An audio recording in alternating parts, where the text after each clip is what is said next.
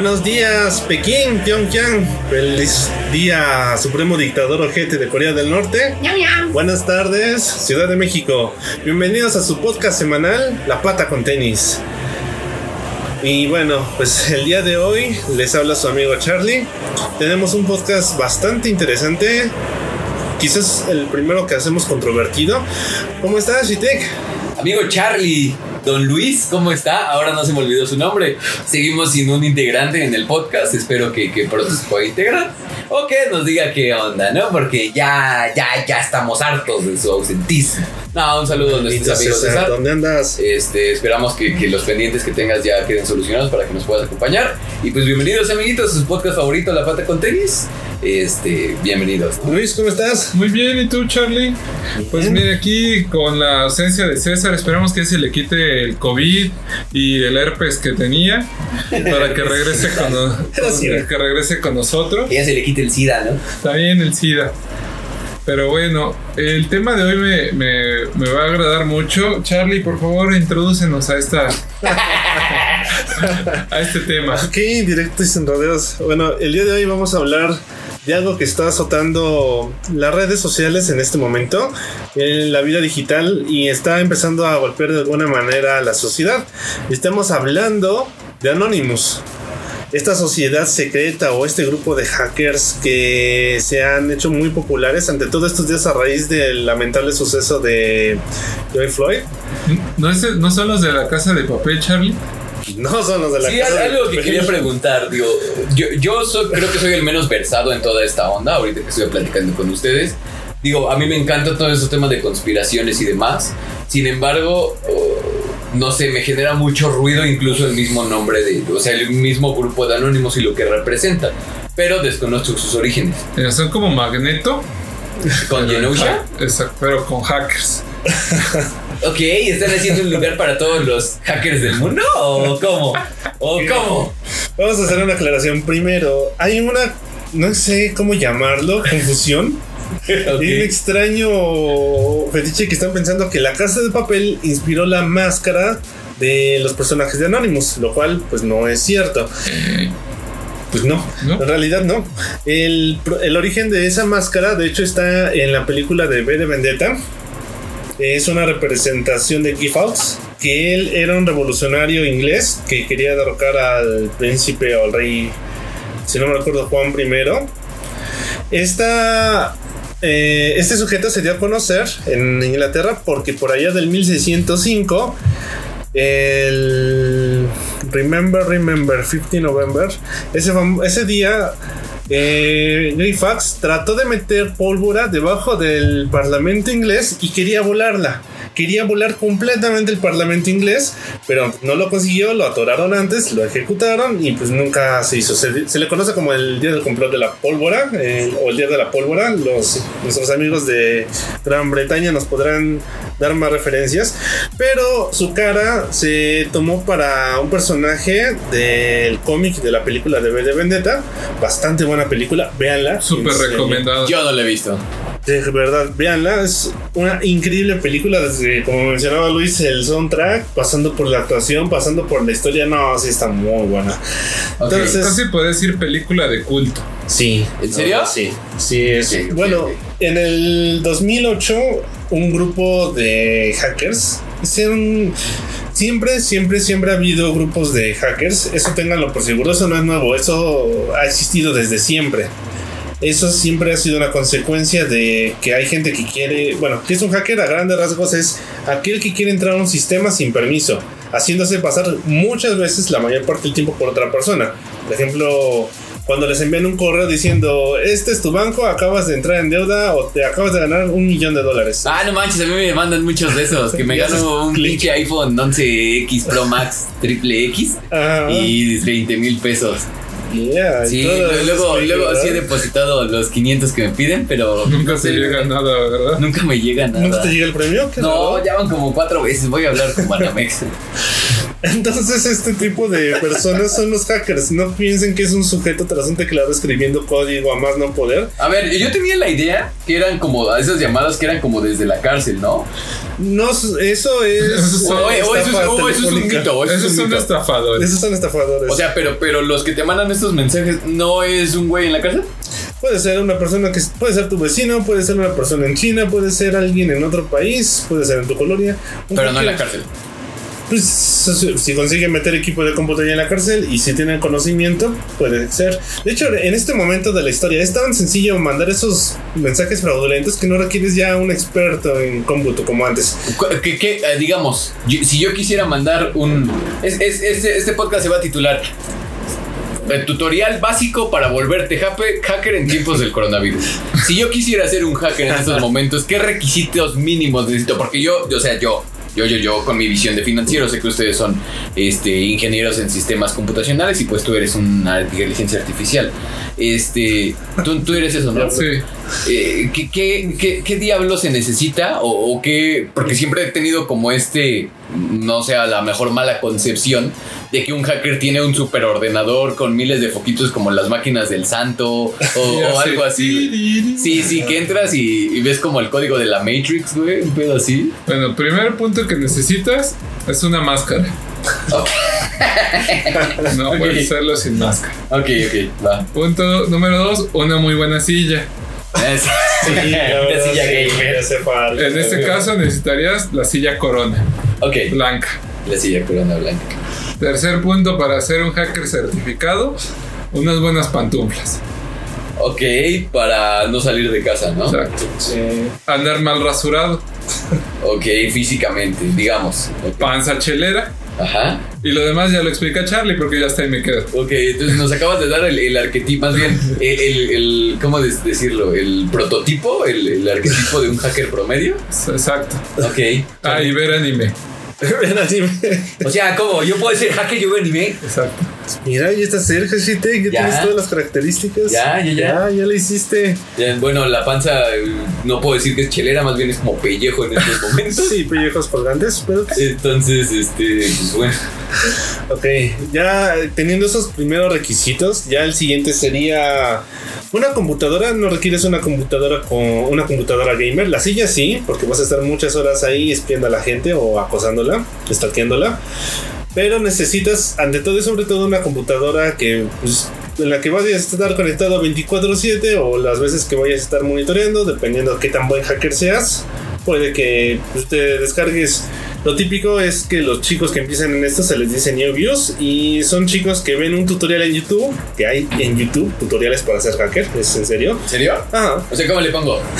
Así como de quiero hacer una bomba para matar mil policías. Eso no es ser Así- hacker. así lo- no, pero si pones un tutorial. A ver, estás, estás confundiendo ser hacker con terrorista. Bueno, Sí. es algo parecido. Así Amigos de la encuentras, embajada no hagan caso te- encuentras así tutoriales. Es cierto, ¿eh? Es coto. No, en serio, mira, vamos a buscarle en No, no, no. ¿Cómo matar mil policías? A ver si No, no, no. Pero lo que sí es cierto es que eh, buscas, por ejemplo, tutoriales. Empiezan muchos con hackear la red del vecino. Que le dicen hackear, que realmente estás haciendo algo que se llama cracking. Rompes una llave. Ajá. Posteriormente, eh, hay algunos que dicen: Ah, quiero saber qué hay en el Facebook de mi compañero, de mi amigo. Quiero saber su correo. Bueno, la mayoría ah, busca programas que les ayudan a enviar correos falsos porque ya en, la, en lo profundo de la web ya existen esos programas. Los instalan en su computadora bajo un alto riesgo, claro está. Y lo que hacen estos programas es enviar un correo con una dirección web muy similar a la del banco, con un tema muy similar, con un mensaje mucho muy convincente en la que dice, haz clic aquí para reactivar tu tarjeta de crédito. Solo te vamos a pedir unos pequeños datos. Y bueno, con eso Encontré un tutorial de cómo hacer una bomba molotov. ¿Es en serio? eso no hay duda. Hay muchas cosas que se pueden hacer en YouTube. Y, y lo hace un tipo de Monterrey. Vamos a ponerle carne asada, pariente. No, primo, póngale harto jugo de carne. Harto ¿Cómo, jugo de cómo carne. matar a los primos? Y una tecate. Venga, deja, voy a manosear a mi prima. Yo, yo esperaba un tutorial de un ruso o algo así. No, eso es. No, rusos los rusos manejan moto con osos al lado, chavo. Los rusos tienen tutoriales de cómo hacer turbinas. Historia real. Ok, a ver, pero entonces se necesita algo muy básico para volverte hacker. Una conexión de internet y entre más vas avanzando seguramente vas a necesitar algo como VPNs, vas a necesitar eh, métodos de seguridad y cómo ocultar tu información. Pero en esencia cualquiera que tenga una computadora y siga ciertos tutoriales podría llegar a hackear. ¿Qué es una VPN? Una red privada virtual. Algo con lo que finges. ¿Con lo que fijo? Digamos que se crea en tu, en tu internet, así te, vamos a hacerlo muy básico. Te conectas tú al internet y ahí viaja, ¿no? Te crea un túnel sobre esa, ese camino de internet que tú estás entrando, el cual no te no es tan fácil que te vean. Ok. Puedes fingir que estás en Rusia, ser un ruski, tu IP vas a, va a decir, eh, si alguien te intenta investigar va a fingir que eres un ruski, pero pues estás aquí en algún lugar de México. Pues estás en la colonia Balbuena, por ejemplo, y tú puedes decir que estás en Sydney. Es correcto. Así es. Ah, cámara. Pero, bueno, regresando al tema de Anonymous. Anonymous no, eh, ahorita lo volvieron a conocer otra vez por el tema mundial, ahorita lo que está pasando en Estados Unidos. Pero Anonymous ha tenido ataques aquí en México. ¿En serio? Sí. El, el primero de ellos, eh, bueno, que fue en el 2011, donde mandaron un mensaje a los Zetas. No sé si recuerden a este grupo. Grupo, sí, delictivo. Sí, no, no musical, delictivo, de un tipo que se pone una máscara. Eh, eh, bueno, ellos son los Zetas, eh, tuvieron un. mandaron un mensaje para ellos, para él, de acuerdo a un ciberactivista que tenían secuestrado. No manches. Anonymous le dijo así como de: A ver, perros, aquí estoy, bájenle. Eh, el siguiente año, que fue en el 2012, eh, dio a conocer su rechazo a un proyecto que estaba aquí en México sobre la regulación de los derechos del Internet. Ah, Entonces- cuando, cuando pasó lo de que ya no te dejaban descargar nada de Mega y esto, ¿no? Exactamente. Eh, también en el 2012 re- eh, hackeó lo que fue el- el- los sistemas del PRI Pa- y puso así como que eh, en jaque lo de bueno dio noticias de, de como de la elección de Peña Nieto de que ahí hubo Chanchullo. y Filtrado todo eso. información. Exactamente. 2013 eh, fue sacó un mensaje de información confidencial del ejército. Pero eso, ¿dónde, ¿dónde se anuncia todo esto? Eh, Normalmente salen las noticias, o sea, bueno, ¿cómo ellos lo filtran? Lo filtran, ajá. Ah, pues así, bueno, actualmente ya es como en redes sociales que empiezan a salir los videos. En ese tiempo, ¿qué, qué ocupábamos en esos años? ¿Twitter? Lo que pasa, bueno, eh, por el 2010-2011 sí seguía siendo Twitter y YouTube. De hecho, por esos años, eh, Twitter canceló la cuenta oficial de Anonymous. Había algo que se pudiera considerar como su cuenta de comunicación. Sí. Y también canales de YouTube que se habían asociado a la organización. Igual Facebook por esos años se, se dedicó a cancelar sus cuentas. Ahora, hay algo que hay que aclarar. Como son personas que están en el anonimato, realmente tú no sabes si es el mismo grupo el que siempre ha estado publicando sus videos. Tú O es algo sabes. nuevo. O es algo nuevo. Tú no tienes garantía. De hecho, hubo detenciones en España eh, por allá del 2011, 2012. Y hubo detenciones en Chile que, de personas que dijeron: No, pues yo pertenezco a Anonymous. No cuidaron bien su identidad y fueron aprendidos. Ahora, hay algo que hay que aclarar. Como les dije al inicio, existe algo como las redes VPN y así como hay algunas que son privadas, que están en regla y en, todo sentido de la ley, hay algo- algunas que son ilegales. Entonces, el hecho de que alguien esté publicando y que diga que es anónimos, actualmente hay muchas maneras de fingir tu identidad. Ya no tienes una certeza, eh, incluso publicando tu foto, no sabes si es la real, muchísimo menos de alguien que se oculta tras una máscara. Entonces, nunca ha habido una certeza de si es solamente un Anonymous. Muy seguramente es un grupo, muy seguramente son muchísimos tipos de hackers que están dispuestos a atacar. De hecho, sus primeros ataques fueron con algo llamado DDoS, que son ataques de fuerza bruta. Entonces, cuando un estado, eh, cuando ¿Cómo, una cómo- a página- ver, ¿cómo de fuerza? Haz- ah, mira, un ejemplo. Ah, cuando tú quieres, eh, muy, muy fácil, Ticketmaster. Cuando todos se van y compran, quieren comprar los boletos, te ha pasado de que tiran la página. Sí, que ya no puedes comprar, ya no, No, puedes entrar. Normalmente lo que hacen los hackers eh, en ese tipo de ataques es mandar muchas peticiones a cierta página y la tumban. Exactamente, la saturan. Lo que pasó, por ejemplo, cuando quisimos descargar GTA V. Ah, exactamente. Más que ahí era puros ñoños intentando tener un juego gratis. Ahí no había ningún hacker, ahí sí. Ok. Entonces, cuando los servidores de una empresa le pegan cientos de personas o miles de personas, hay un punto donde el sitio pues, ya no aguanta y colapsa. Ah, eso te referís con fuerza bruta. Ah, Perdón, es que yo, yo sé que por lo regular siempre tengo algo que aportar, pero me gustaría que ustedes este, llevaran todo esto porque realmente lo que yo pueda decir a lo mejor Y no está esto para hacerlo como que más tranquilo para todos. Hay una película en Netflix, ahorita recordando, no encuentro el nombre, a ver si la pongo en los comentarios del podcast, donde sale la vida de un tipo que se hace hacker y inicia desde internet de cuando Ah, era sí. Neo, ¿no? No, este es Matrix. Ah, es que les inicia así. No, este es más, más actual. No tiene nada que ver con la Matrix. Sale un tipo que. ¿Cómo se llama? Neo Sanders, ¿cómo? Ay, se me fue. el nombre. Eh, ese es el coronel Sanders, No, ese no, es de sí, Kentucky. es- es- es- el sí. agente, el agente Sanders. El, eh, no, el agente Sanders no, es, es el agente Smith. agente, Pero cuando lo conoce es, se, se apellidaba Anders. Anders, sí, ¿no? no recuerdo la verdad. Bueno, Pero bueno, este tipo eh, empieza a través de internet a querer generar dinero.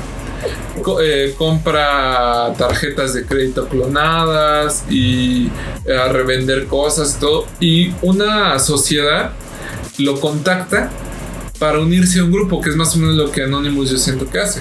Contacta a cierta gente, la cual le ve futuro o le ve algo que le atrae valor a su grupo.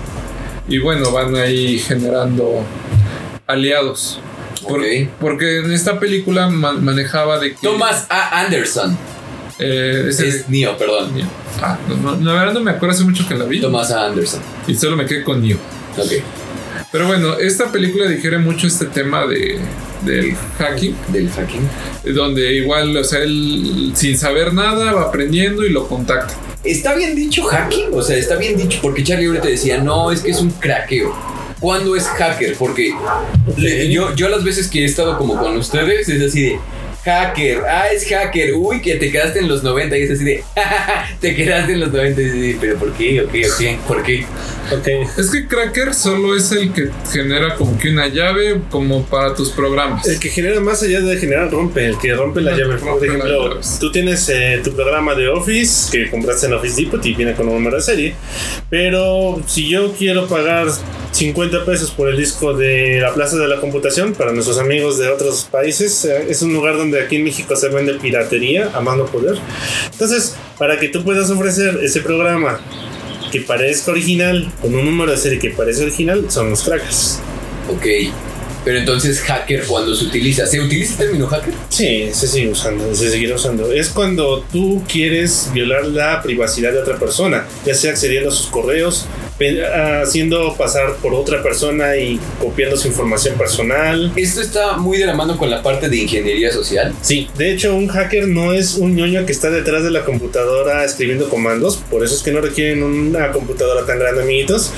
Requieren más bien un eh, conocimiento de cómo estafar a la gente. habilidad social, ¿no? Hasta Sí. cierto punto, por ejemplo, la ingeniería social se encarga de conocerte, por ejemplo, a ti, Luis, a ti, Charlie, y decir, ok, yo conozco a Luis, sé que es una persona más temperamental, sé que a lo mejor sus contraseñas están relacionadas con algo de su infancia que lo marcó, algo que tiene sus gustos. Password Y- 1, y 2, va, a ser, 3. va a ser algo repetitivo, ¿no? Este, perdón, Ya despistas.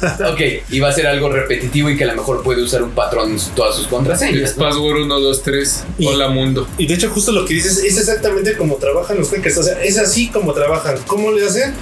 Un hacker puede ser tu vecino. Te ha conocido durante 10 años. Sabe que tu mascota preferida se llamó Fluffy. Que lo quisiste mucho y lloraste y hiciste un drama cuando se murió. Entonces, posiblemente tu contraseña de tu correo sea Fluffy 2008. Que sea Ah, manches, Fluffy, yo le hubiera puesto el chilaquiler. Se trata de chilaquil. El chilaquiler, yo le hubiera puesto. No chilaquiler. bueno, ¿Por qué te fuiste? Todo esto que ha pasado eh, ahora en Estados Unidos, eh, de, de la información que se ha sacado, ¿no? Bueno, no solo en Estado- Estados Unidos, ven que también salió la noticia de, de la muerte de Lady D. Sí, es súper rudo.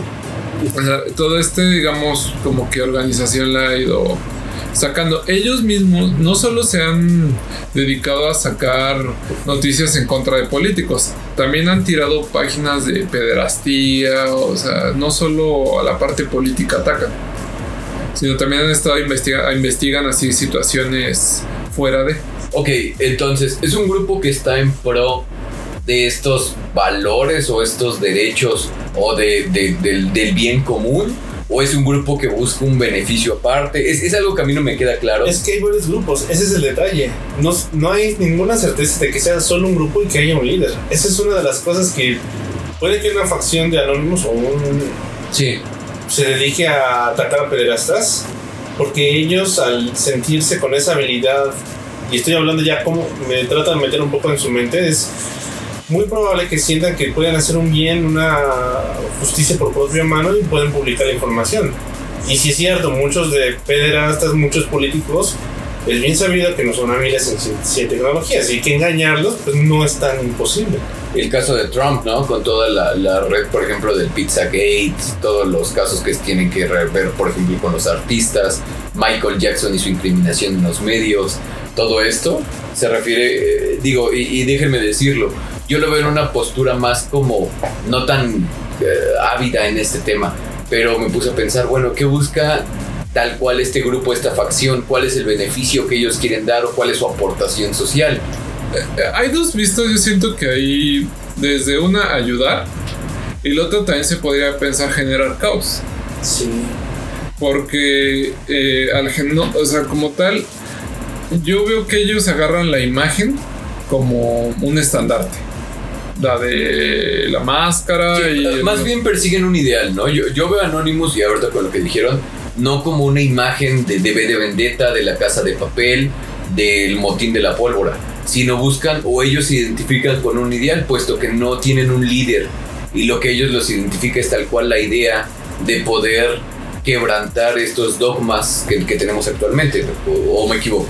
Ellos tienen una ventaja, ahorita que mencionas eso de que no tienen un líder, son, son grupos que siguen un ideal y eso les da una fortaleza que no tienen grupos de ante- anteriormente. Por ejemplo, cuando mataron a Martin Luther King, matándolo a él, se acabó buena parte de su movimiento. Cuando mataron a Mahatma Gandhi, también se acabó el movimiento. Pero aquí tú podrías detener Cuando mataron a Nelson Mandela y por el efecto Mandela Charlie que murió en la cárcel. Eso es otra historia. Ok, Pero por ejemplo, ellos eran líderes que movían a muchas masas. Aquí estás hablando de grupos separados que puede que no estén en contacto entre ellos. Y el hecho de que tú aniquiles una facción que esté en Estados Unidos de ninguna manera va a detener su actividad. Sí, Eso es- eh, digamos que, o sea, como él decía, son grupos separados. Es como si tú te enteraras de algo malo de tu colonia.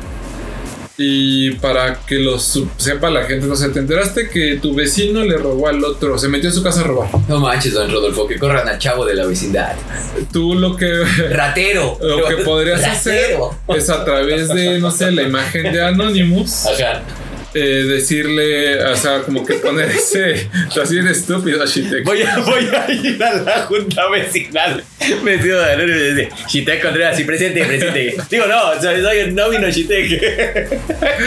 Bueno, a través de un mensaje el cual se enteraran, podrías eh, poner eh, el- la lacra de la colonia es este güey, ¿no? Ajá. O como cuando asaltan, salen los videos de asaltantes de micros y todo eso. Ah, de los ¿Cómo- Vengadores Anónimos. ¿Cómo ¿no? se filtra la información de dónde viven? eh, hasta su face y todo. O sea, es gente que los conoce. Es que, por ejemplo, ahorita está muy, eh, muy en tela lo del el reconocimiento facial, la biometría. Entonces puedes identificar a alguien a lo mejor con las cámaras que tienen los autobuses, porque no sé si han visto, pero los autobuses ya algunos tienen cámaras. De repente porque los llegan a grabar. O que te diga, no me ves, que me ves, que me ves. Eso lo aprendí de César. Este, y cosas por el estilo. Entonces, pues sí, estamos entrando como una era que hasta cierto punto a mí me da miedo, ¿no? Es que, mira, no tanto, o sea, por parte del gobierno, si quisiera acaba con todo. Porque él tiene acceso a todo.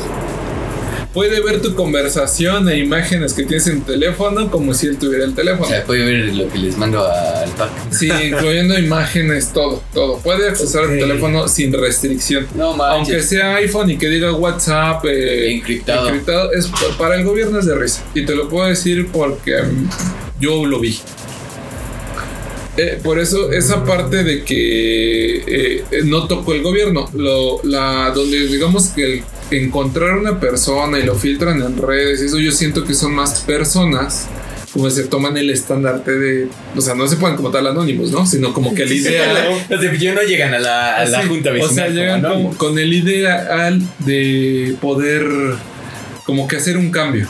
O sea, de vea, o sea, soy su vecino, mira, ahí está pinche malora.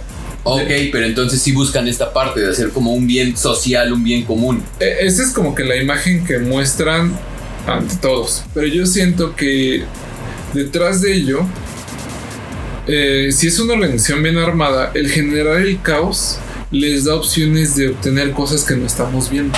Claro, el caos siempre se ha utilizado como un instrumento de control social, así como lo ha sido, por ejemplo, el miedo, así como lo ha sido el circo, por así decirlo, la diversión o las estas llamadas cortinas de humo. Entonces, e- era justamente mi planteamiento. Realmente eh, el grupo de Anonymous es este eh, bienhechor enmascarado, vengador justiciero que está poniendo eh, a la luz o exponiendo a estas entidades corruptas, a estas organizaciones malvadas, a estos políticos violadores, pedrastas y, demás, o es una facción de ellos que está ahí para generar alguna especie de control. Podría ser, también. Siempre podrá haber una facción, pero siempre va a haber gente que pueda eh, ocultarse. Y de hecho, bueno, de lo que mencionas, puede que en los celulares hay un control muy grande, pero sí ciertamente hay métodos de encriptación que no son fáciles de romper, que aunque el gobierno tuviese la mejor computadora, sí le puede costar trabajo, excepto computadoras cuánticas que las abren de golpe. No, sí, pero. ¿Qué pedo? O sea, ¿a No, quién le hago caso? yo- ¿A la entidad abstracta o al pelón loco? No, pero es que lo que yo te digo, o sea, yo antes estaba muy confiado, no sé, no, es que, por ejemplo, traigo iPhone, es muy seguro, no ven, en el WhatsApp veo que dice cifrado, cuido mucho la seguridad y ves las noticias de... de Sí, ah, Luisito, pero tú lo dejaste ahí abierto No. con las morras que salías, No, ya te abrieron tu sesión de WhatsApp web, no es el gobierno. Pero, no, eh, eh, apenas tuve un accidente en el... Ah, el que recuerdas, de que me estaban escribiendo. Y pidieron un favor a alguien que trabaja en el gobierno. Y literal se metió, sin nomás dijo, dame el número telefónico. Se metió al teléfono, vio toda la conversación, me dijo, eh, se ubica más o menos en esta zona. Eh, ahí me mandó fotos esta persona de mis conversaciones y de su pantalla como tal. Y yo de, wow, o sea, si era lo que yo estaba escribiendo. Y yo ahí fue donde dije, no, pues es que, el, o sea, el gobierno puede ver todo. E- Esta persona me dijo, para yo no meterme en más problemas, no les puedo, o sea, no les voy a mostrar más porque tengo que pedir como que accesar a otra parte. O sea, hasta que, para que no se den cuenta, acceso hasta aquí. Y ya de ahí lo demás no les puedo ayudar porque me metería en un problema. Es donde digo, con un número telefónico pueden rastrearte, pueden eh, ver tus conversaciones. El- el intentar ocultar ante, como dicen, el- la cabeza de todo el país es una burla.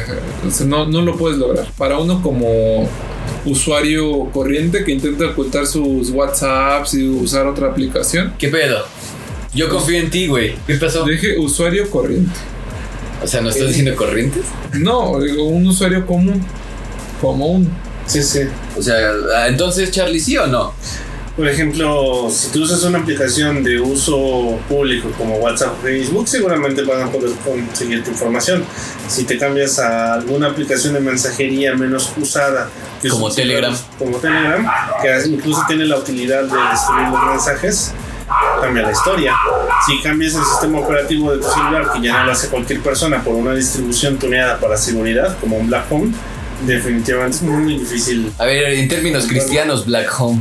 Black Phone, Black Phone. teléfono negro. Ah, Y es un tipo de teléfono que ya es muy difícil este, pues, llegar a intervenir. No es imposible, no hay sistema que sea completamente seguro. ok, todo sistema es vulnerable. Sí, y la principal vulnerabilidad al final siempre es el usuario. Claro. Ok, entonces, desde donde yo lo veo, y, de- y déjenme entenderlo, la vulnerabilidad no está en un servidor, no es que vayan y hackeen los servidores de la CIA y todo esto, o sí. No, eso no, no nos van a afectar así. Entonces, más bien lo que hacen es intervienen a los usuarios que trabajan en este tipo de dependencias. Sí, los marean, los chorean. Ok, ok, ya voy entendiendo más cómo está todo este relajo. Entonces, regresando a esta parte en Anónimo, las repercusiones que tiene en estos momentos en la sociedad, Charlie, desde tu punto de vista, qué es lo que están tratando de hacer o, o más bien qué busca eh, eh, este grupo, porque digo, ya dijo eh, don, don Luisote que este, pues es generar caos, ¿no? Para obtener algún tipo de beneficio. Como tú, ¿Tú cómo lo ves? Mira, yo como lo veo, no tengo una intención clara de ellos, no sé exactamente qué están buscando. Seguramente lo más probable es que sea generar caos o generar eh, odio hacia o poca simpatía hacia la policía, en este caso de Estados Unidos, de lo que está pasando. Y eso es solamente ese ejemplo, solo me remito a esa parte. Eh, sí creo que hay un, una búsqueda de justicia, da la impresión de que tratan de hacer justicia o de quizás uh, que estén subcontratados por algún partido rival. O sea, esas dos posibilidades creo que son reales. Y digo, como no existe una organización que diga somos anónimos y cualquiera que esté bajo este esquema es anónimos, pues no tienes forma de validarlo. Entonces, eh, a veces, hay veces que dices, más que ser anónimos que pertenezcan a ese tipo de grupo, es un estilo de hacking. Okay. Es como, eh, en lugar de decir, yo lo diría así, en lugar de decir es, es anónimos, yo diría que están hackeando con un estilo de tipo Anonymous en el que van a ocultarse tras una máscara con un software de voz para ocultar su voz real y tras un software de seguridad para que no sepan dónde están. Yo diría que son esas personas, ni siquiera le acotaría Anonymous como tal. Es más, no sé si las personas que iniciaron este movimiento lo continúen o siquiera si, si tienen alguna buena intención, no sé, es justamente el anonimato te da esa ventaja, yo diría. Yo una vez fui víctima de, un hacking. Y sí, la verdad estuvo muy gacho porque fue de un amigo, entre comillas, del trabajo donde estaba. Me dijo, oye, están regalando películas o no sé qué madre. ¿Por qué no metes tus datos? Y yo, sí, este, mándame el link. Y este, voy poniendo toda la contraseña y eso y nunca me dieron nada. Y fue así de, ok. Al poco tiempo ya no podía entrar a mi Facebook. Eso es hacking. Eso es entonces, amigos, nunca, nunca, nunca pongan sus contraseñas en estas páginas raras. No, o sea, hay formas de poder evitarlo, como viendo la, la liga de la cual te estás conectando. ¿Cuál, es una medida para evitar ser vulnerado? Ok, el primer dato, bueno, yo con mi experiencia, es si son páginas las cuales ingreses tus datos bancarios o datos personales, checa que tengan después del HTTP una S. Ok. Eh, si son ligas que te están pasando, posiciona tu mouse sobre la liga y ahí aparece como que a qué liga te va a mandar. O sea, aparece como que el mensaje. Eh, sí, el hipervínculo. Ah, el hipervínculo, exactamente. Si es diferente al que tú vas a ir, eso indica que es una página eh, no es la que tú, la de confianza, digamos, la que tú la que quieres visitar, o sea, de tu página de banco. Te manda, conéctate a la liga. Macizorras. Ándale, macizorras. Pero cuando le das, eh, pones el hipervínculo, dice. no lo eh, hacking. Hacking XXX. Dices, ah, esta no es la liga que yo quería ir a visitar. Ya desde ahí o sea, la S después del HTTP. Eso es más para las páginas que usan eh, datos como tarjeta. Ok. Pero aparte, si la liga trae como que te redirija a otro lado, es, o sea, totalmente sospechoso. sospechoso. Ok, ok. En dado caso, ustedes utilizan como recomendación estas tarjetas digitales. Sinceramente, yo lo, yo lo hago bastante engorroso yo sí soy de las personas que agarran y, ay, como no, ahí te va la tarjeta de crédito, Mercado Libre, ahí le pongo directo. Lo que a mí me han sugerido muchas veces es utilizar una tarjeta digital, que muchas aplicaciones ya vienen. Sinceramente no lo hago. Ustedes que están en esto, ¿sugieren que sea así? Sí, es muy recomendable, pero yo también soy de los que ingresan mis datos sin miedo. Mm. Sin miedo al éxito. Lo que sí es más recomendable que contrates un seguro con tu banco. Si tienes un desconocimiento y eres un comprador compulsivo, contrata un seguro.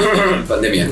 Contrata un, seguro con tu banco, el cual si te llegan a hacer un fraude muy grande, te va a cubrir y no vas a tener que pagar ni un peso. Que en teoría todas las tarjetas tienen esto, ¿no?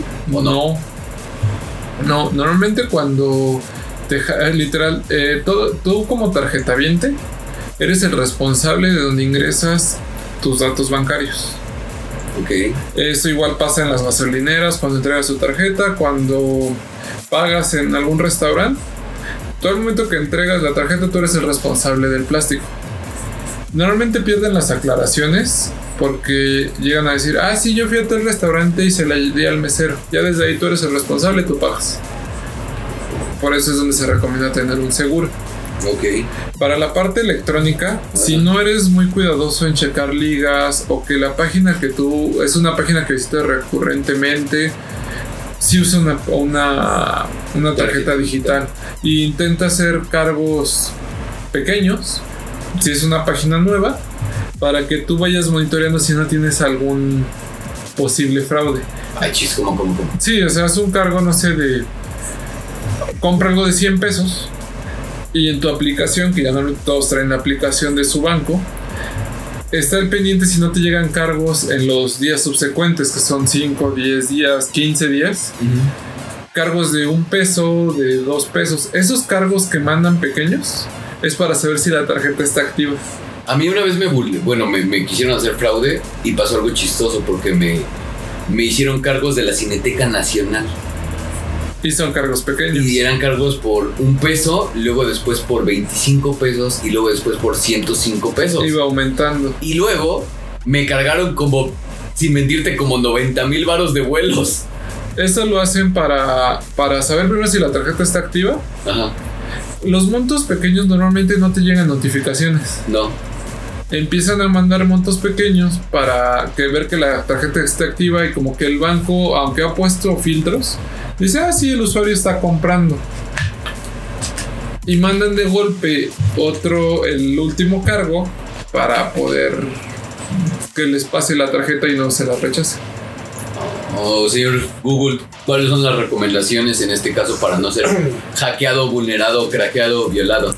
Bueno, una recomendación de las tarjetas digitales si son útiles. Yo diría que ah, para prevenir los ataques que comentas es que las tarjetas digitales puedes crearlas con un sal- algunos bancos te dejan crearlas con un saldo.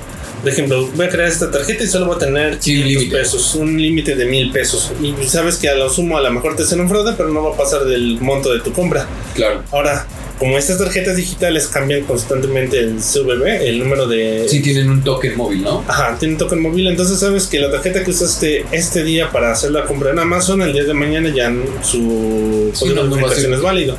Entonces ya no pueden atacarte de nuevo con esa tarjeta y esa combinación. De alguna manera más seguro en compras digitales, la verdad es que sí es. Y se han ido popularizando métodos de pago digitales que sí son seguros. Ahí tenemos el de Mercado Pago, que hasta ahora tenía un índice de confianza relativamente bueno. Entonces, a nivel cuidar tus finanzas personales y tu identidad, sí es buena idea.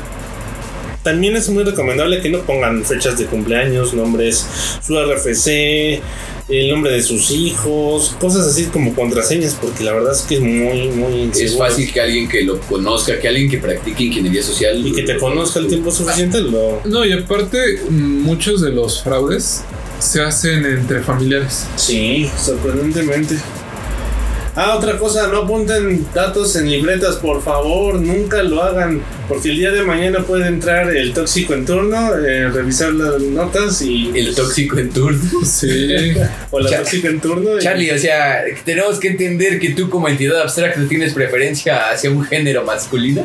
No, pero la mayoría de los que he visto clientes son mujeres que tienen una pareja y pues sí, siempre les han hackeado porque dejan una libreta con todas sus notas. He visto y eso se da mucho en chicas. Eh, entonces no es buena idea dejar nunca esas notas con sus passwords, porfa. Pero bueno, por esta, esta parte de. Creo que nos lleva un poquito del tema Sí, como ya lo- seguridad, pero regresando a la parte de Anonymous, eh, creo que ha estallado como que ciertas cosas, o pues en el caos de. Como lo podemos ver ahora en las noticias, ¿no? Que se mezcló con, con la noticia de este negro. ¿Cómo se llama el negro? El Mike Weather. No, ese es el boxeador. Ah, El negro, no, el que le Cirilo. pusieron, el que le pusieron el- el- la rodilla en el cuello. Ah, Will Smith. No, ese fue el día de la independencia. Ah, Y no le pusieron la rodilla en el cuello. el El de los policías, este. Bueno, que ahorita están haciendo todo desmadre. Lawrence. Es negro.